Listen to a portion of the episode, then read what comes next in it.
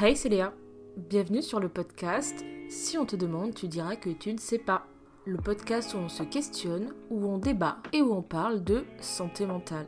Et là, tu vas te dire, mais pourquoi? C'est quoi cette introduction? Qu'est-ce qui se passe? Eh bien, je reviens avec des grandes nouvelles. J'espère que vous allez bien. Alors, je sais pas si c'est bien de vous tutoyer si je fais un podcast en mode est-ce que c'est bizarre Je me dis, comme je suis sûre des mots dans vos oreilles, si je demande est-ce que tu vas bien, ça fait peut-être un peu trop intimiste, je ne sais pas. C'est une question que je vous pose, mais j'ai plein de choses à vous raconter et je me suis dit que ça pourrait être fun qu'on se retrouve genre une fois par mois pour discuter un petit peu de la vie et de santé mentale et que je vous donne plein de tips que j'ai appris pendant le mois ou pas forcément, hein. il y a des choses euh, des mois qui vont être plus dures que d'autres. Je parle plus facilement de santé mentale ici en podcast parce que on est une communauté un peu plus, je dirais pas bienveillante, mais presque. C'est plus intimiste. Même si euh, vous êtes du coup de plus en plus à m'écouter tous les mois. Et comme vous êtes de plus en plus à me suivre ici, je me suis dit bon, il faudrait peut-être essayer euh, de se faire des rendez-vous et des choses parce que euh, pour le moment mon podcast est un petit peu aléatoire, ça fait un an qu'il est là et j'ai jamais trop pris ce format au sérieux, enfin si je le prends au sérieux dans le sens où je fais des interviews, je fais des trucs, etc., etc. Je partage plein de choses avec vous, mais à la fois, euh, j'ai regardé un peu ce que faisait la concu, et ça va être un petit peu le, débat, euh, le sujet du jour. Et je me suis dit, ah ouais, il faudrait peut-être que tu fasses un truc un peu plus fun. Alors, sans dénaturer qui je suis et mon projet, mais je me suis dit, on pourrait se dire deux fois par mois ou tous les jeudis. Et on se donne un petit rendez-vous euh, hebdomadaire tous les jeudis matins, sauf, voilà, parce qu'à côté de ça, je ne peux pas avoir une cadence non plus trop élevée puisque je suis encore étudiante, mais euh, deux fois par mois ou euh, toutes les semaines si je peux, en tout cas euh, tant que je le peux, jeudi matin, t'auras un petit podcast dans tes oreilles. Du coup, j'aimerais beaucoup rajouter ce format-là, ce format santé mentale où on débriefe de l'actu, de la vie, ensemble, sans prise de tête, et où on apprend des choses, pas de ouf, hein, c'est un peu le but d'ici euh, que je puisse vous parler sans me mettre la pression. Donc c'est un petit peu la bonne nouvelle pour euh, ceux qui aiment bien ce podcast. Je pensais pas euh, qu'il y a des gens qui aimeraient écouter tout ce que je raconte, mais vous êtes là et, je vous en remercie grandement. Parce que, voilà, c'est un peu le, sujet récurrent et j'ose de plus en plus en parler, c'est toujours le fait d'avoir l'impression de d'être le mouton noir et le vilain petit canard, d'être la personne la moins aimée du groupe, euh, je ressens ça tout le temps. C'est un truc qui est omniprésent dans ma vie, que ce soit dans mes cours, dans mes groupes d'amis, et euh, là précisément euh, cette semaine au Better. Donc si vous avez un petit peu suivi l'actualité sur Instagram, j'ai participé à un programme organisé donc par Looping qui a été propulsé et financé par Orange pour permettre à des femmes de s'implanter un peu dans tout ce qui est un peu technologie puisque nous sommes en sous-effectif et euh, j'ai vu passer ça puisque euh, l'une d'entre vous me l'a envoyé. Et je me suis dit, ok, j'en ai peut-être pas besoin, puisque je fais ça depuis longtemps, mais à la fois, je pense qu'il est temps de je sais pas, de faire un travail sur moi et de ma légitimité, de ma confiance en moi en tant que créatrice, parce que j'ai quand même vécu des choses dont je ne parle pas beaucoup, euh, dû à un changement de contenu, dû au fait que voilà, j'ai des problèmes psychologique, hein, clairement, euh, au fait que j'ai toujours l'impression euh, d'être omni... Enfin, jugée, enfin voilà, bref, plein de choses euh, qu'on va aborder en détail dans la suite de ce podcast, mais je me suis dit il faut que tu reprennes confiance en qui tu es, en qui tu en ce que tu fais et ainsi de suite parce que voilà. Et du coup, je me suis dit ce programme va être cool déjà parce que Manon Bril en est la marraine et que elle a fait de la vulga et que c'est vrai que j'ai besoin de tips. Il fallait remplir un questionnaire, faire une petite vidéo et dire pourquoi tu voulais participer à ce programme. Et j'avais très envie de le faire, vraiment très envie, j'étais très motivée à ça, et j'avais très envie de participer. Et euh, finalement, euh, quand j'ai reçu la réponse qui a été euh, bonne, hein, j'ai été acceptée, la première chose a été de dire à mon copain, ah, j'ai été acceptée, mais ça doit être parce que il y avait personne qui a participé, quoi. Ça n'a pas été de me dire, bah, j'ai participé parce que je le mérite. Ça n'est jamais ça, même quand j'étais acceptée à mon master, c'est en mode, ah ben oui, il devait avoir personne sous le coude. Et j'ai ce syndrome de toujours dire euh, que je ne mérite pas les choses. Là, on va essayer de parler un peu plus de façon personnelle, sans rentrer dans le détail de pourquoi j'en viens là, parce que sociologiquement, euh, je sais euh, d'où ça vient, etc. Et je vous préparerai une vidéo sur l'auto-sabotage, qui sera finalement en lien avec ça, mais de façon un peu plus scientifique. Là, c'est vraiment moi et moi-même, de façon à dire je ressens ça et c'est très chiant. Donc voilà, je me sens jamais légitime, mais à côté de ça, genre je bosse de ouf en fait, je passe mon temps à travailler, à travailler, à travailler, je suis très fière de ce que je produis, je suis très fière de tout ça. Mais quand on me choisit ou qu'on me sélectionne pour quelque chose, je me dis non mais c'est parce que voilà quoi. Et c'est horrible parce que j'ai l'impression que j'ai pas le droit au bonheur, j'ai l'impression de ne pas avoir le droit de réussir. Et même ça me fait peur. Alors évidemment d'un point de vue très personnel, ça vient de, ma vie et de mon éducation.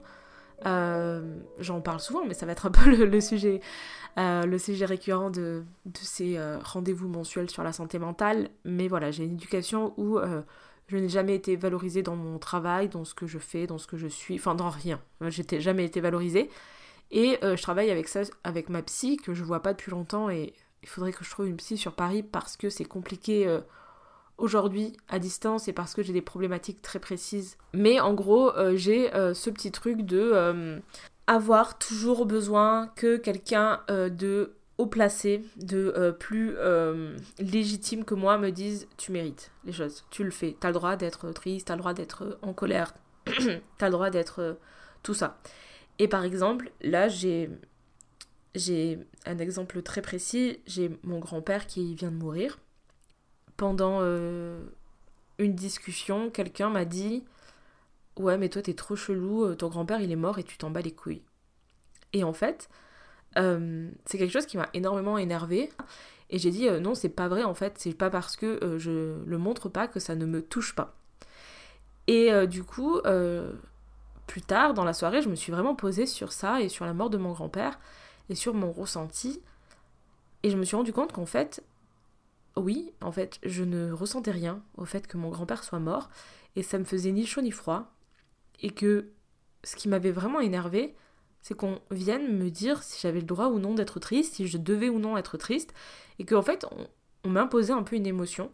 Et du coup, c'est ça, je le fais parce que maintenant je travaille avec ma psy, mais c'est des choses au quotidien qui me bouffent la vie parce que euh, comme j'ai une éducation euh, qui était euh, coupée de toute émotion, je n'ai pas appris à ressentir les bonnes émotions entre guillemets à l'instant T et ça fait que j'ai des émotions aléatoires. Il y a des choses qui vont me, me terrifier, me faire pleurer, me rendre hyper triste, mais c'est des choses qui, globalement, dans le commun des mortels, ne fait pas grand-chose. Et les choses très graves, le fait que mon père soit très malade et qu'il ait aussi potentiellement comme mon grand-père Alzheimer ou euh, Korsakoff qui dégénère, enfin bref, tout ça, voilà. En fait, ça me ça me rend pas si triste non plus. Je fais le fait de me dire que potentiellement mon père va décéder et tout ça, c'est des choses qui me me rendent pas forcément triste et ça, c'est des choses qui qui sont compliquées à gérer parce que mes émotions ne sont pas bonnes, ne sont pas adaptées à ce que les gens attendent que j'ai. Et euh, du coup, j'ai toujours ce besoin, quand je suis avec des gens, euh, de demander si. Euh, d'avoir un besoin de dire ce que je ressens, c'est légitime, en fait. Et c'est trop chiant parce que, logiquement, il n'y a que moi qui dois décider si c'est légitime ou non.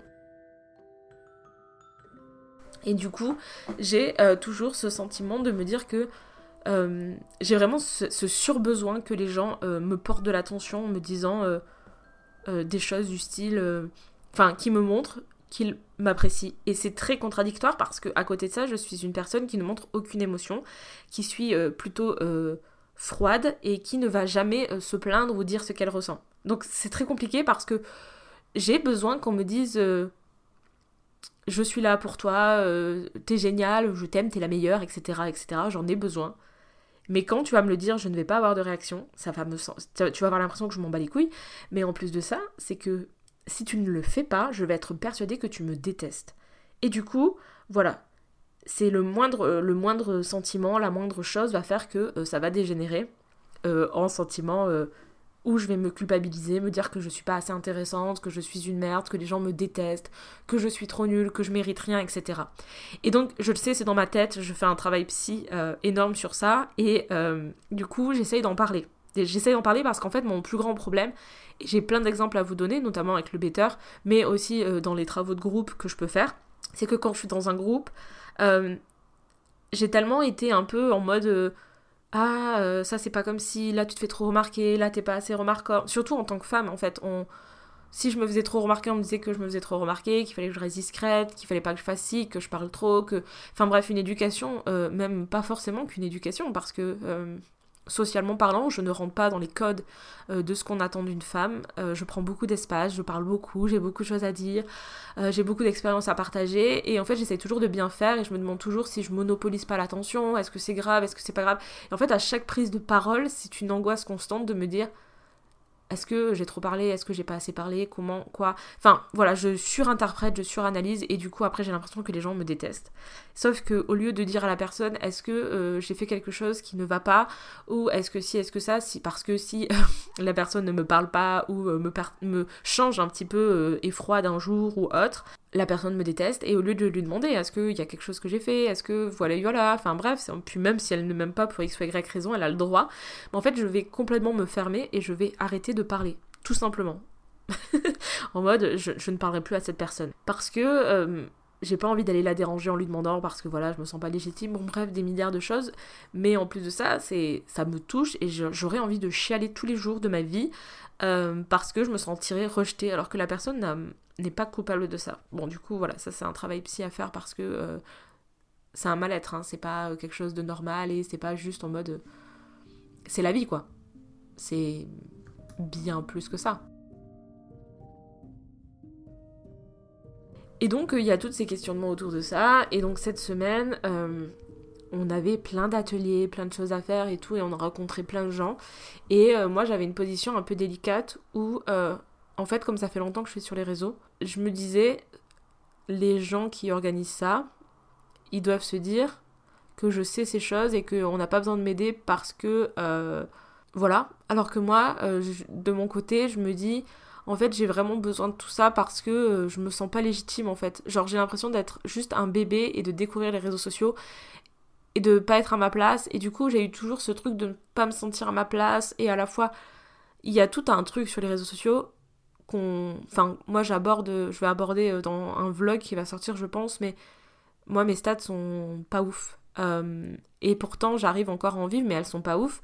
Et ça fait que, comme mes stats sont pas ouf, il y a une sorte de honte euh, qui se fait dans les réseaux sociaux de tu sais, c'est un peu comme vraiment l'exemple de imaginons que demain t'es milliardaire et du jour au lendemain tu gagnes 300 euros par mois et en fait t'es toujours à, traîner avec des milliardaires mais que toi tes 300 euros par mois te suffisent et que tout le monde te regarde un peu en mode ah là là, l'autre elle a perdu toute sa thune et tout. Euh.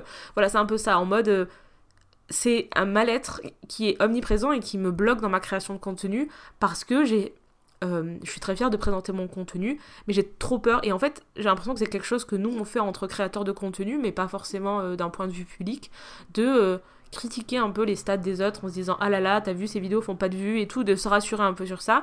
Et je pense que moi, je ressens ça, mais qu'une personne qui a 3 millions d'abonnés et qui fait du 100 000 vues ressentira ça. Et je pense qu'il y a ça et qui fait que moi j'ai appris à me détacher de mes stats, mais à la fois il y a quand même une certaine honte à me dire oui mais mes stats sont pas à la hauteur de ce que je produis mais on s'en fout. Mais ça, voilà, c'est omniprésent. Et puis je travaille avec euh, des agentes, donc je travaille avec l'agence Aura, et on en parle beaucoup parce que euh, elle, euh, quand des marques refusent en disant oui mais ses, stats sont pas bonnes, on peut pas travailler avec elle parce que son reach n'est pas assez élevé.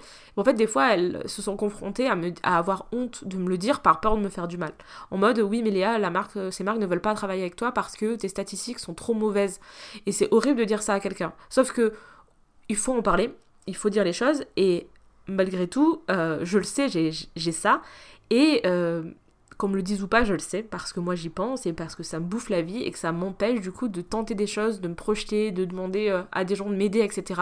Parce que je me juge sur des statistiques. Et je sais pas si vous, vous vous rendez compte de à quel point ça nous bouffe le cerveau, les statistiques. C'est pas juste oui, non, ça c'est. Pour nous, c'est un peu un jugement de valeur sur la qualité de nos travail. Quand je travaille sur un truc, un post, une vidéo, que je la sors et que j'en suis très fière, mais genre très fière, genre, euh, tu sais, c'est comme si tu rends ta meilleure copie et que euh, ton, tes, stats sont mauvaises dessus, ben en fait, tu peux très rapidement te retrouver à déprimer tout un week-end et. Euh, mon copain ne comprenait pas ça avant et puis maintenant il fait des TikTok et il comprend ça. En fait quand tu taffes et que t'es fier de ce que tu produis et que tes stats sont à chier, bon en fait t'as juste envie de te mettre en boule et, chialer et ça te détruit en fait. Tu te dis je suis nulle, etc. Sauf que il y a des facteurs chance, il y a des facteurs algo, il y a plein de choses que tu ne contrôles pas et ça ne définit pas ta valeur. Mais voilà, donc cette semaine-là m'a permis aussi de comprendre le fond, la forme, les codes à avoir sur les réseaux, etc. Et aussi à apprendre à restructurer mon contenu.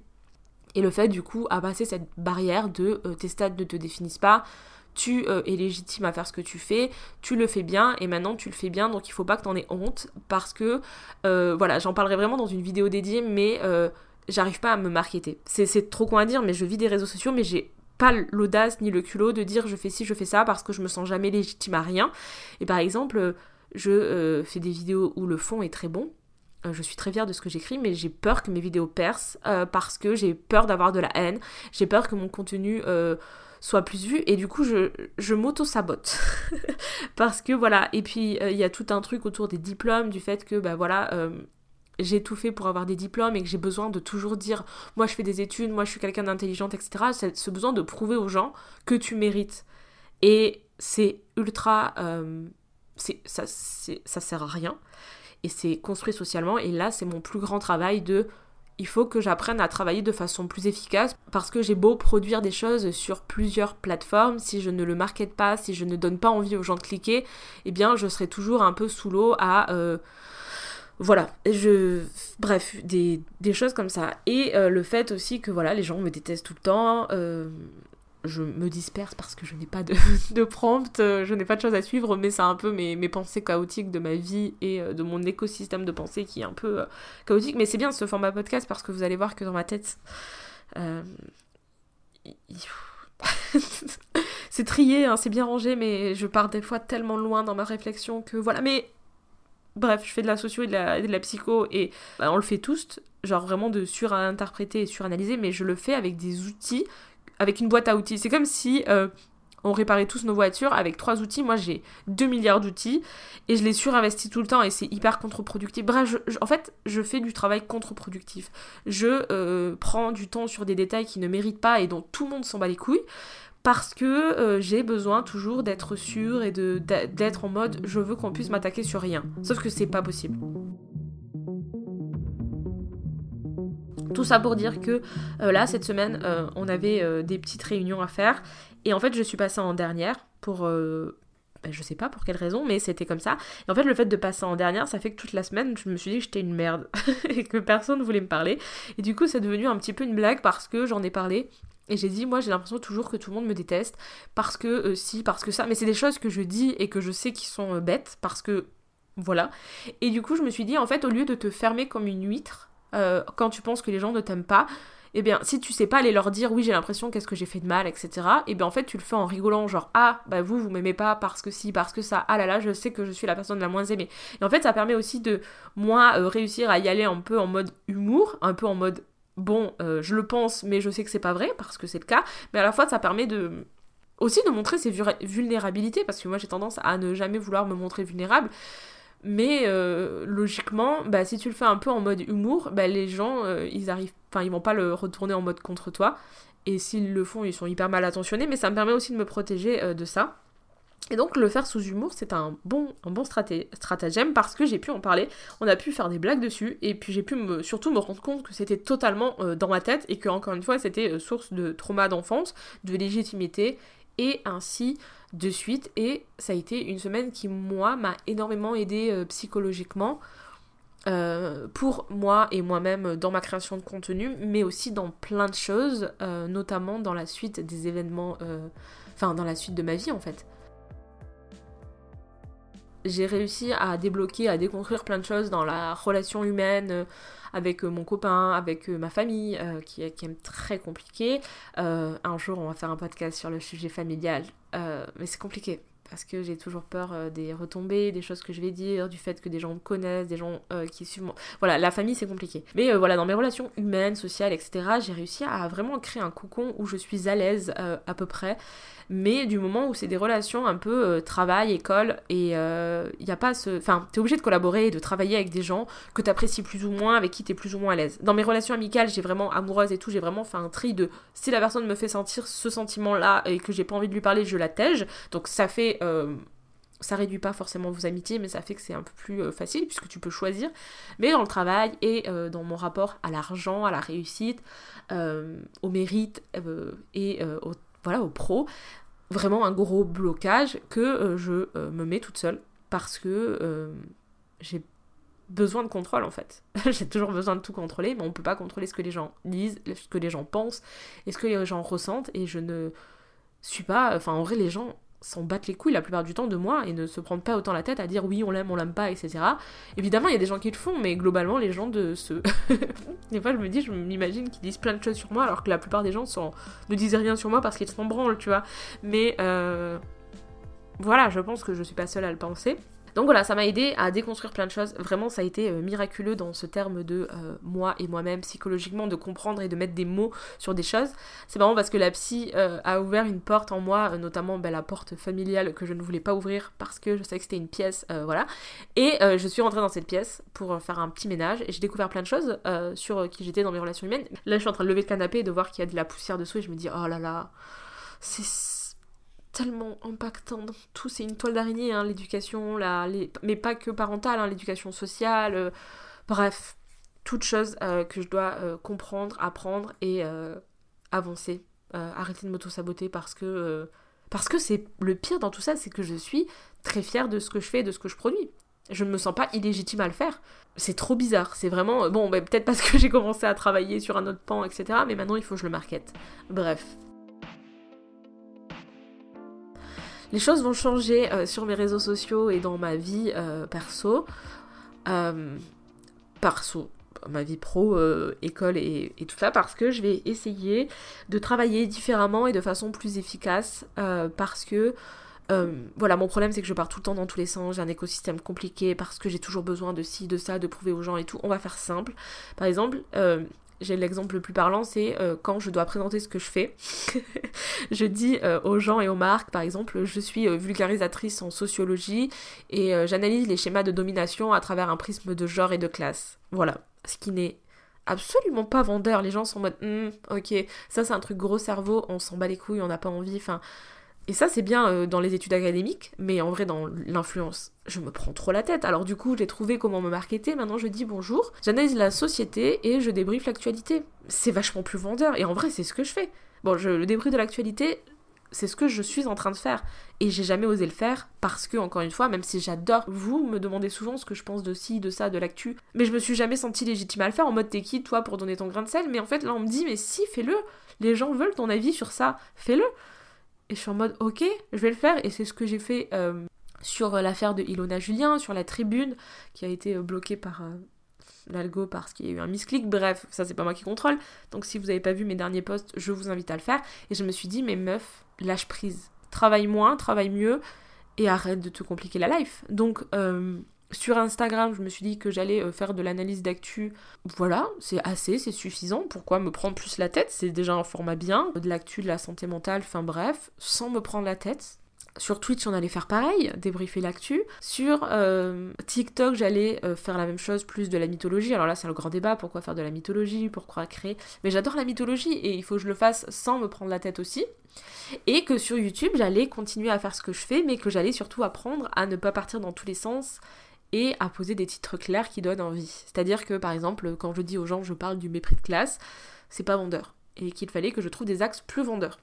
Voilà, et notamment sur ce podcast aussi, me prendre moins la tête et vous faire des podcasts où je vous parle pendant 30 minutes de santé mentale une fois par mois parce que c'est cool. En même temps, je vous donne des actus euh, de la vie de tous les jours. Je vous aide aussi à comprendre pas mal de choses et ça me laissera plus de temps pour euh, me dégager pour mes cours, parce que je suis sous l'eau. En vrai, je suis au bord du burn-out là. De... J'ai des crises d'anxiété, j'ai. Euh, ben en fait, vu que je suis pas euh, légitime à demander de la moula parce que je gère très mal mon côté business, ben je je manque de thunes, vraiment. Euh, mais ça, on va en parler euh, genre plus en détail dans le vlog santé mentale qui va sortir.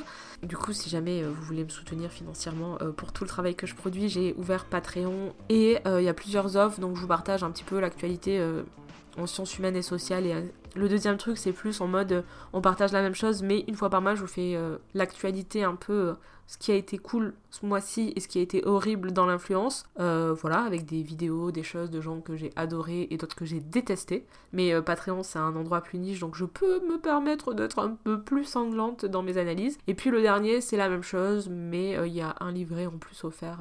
Voilà, donc si jamais vous voulez me soutenir financièrement, avec grand plaisir, ça permet de pouvoir me détacher de mes stats et de me détacher des annonceurs et de... Puis en plus, outre de ça, les annonceurs, c'est compliqué parce que j'ai une éthique. Alors déjà, il n'y a pas beaucoup de gens qui veulent travailler avec moi parce que mes stats, mais en plus, moi j'ai une éthique qui fait que je veux pas travailler avec beaucoup de personnes, qui fait que je gagne très peu ma vie avec mes réseaux sociaux. Et là, euh, les trois derniers mois, j'ai touché 0 euros. Ça veut dire que euh, là, on est en avril, janvier, février, mars. Depuis mars, je n'ai touché 0 euros en placement de produits ni rien.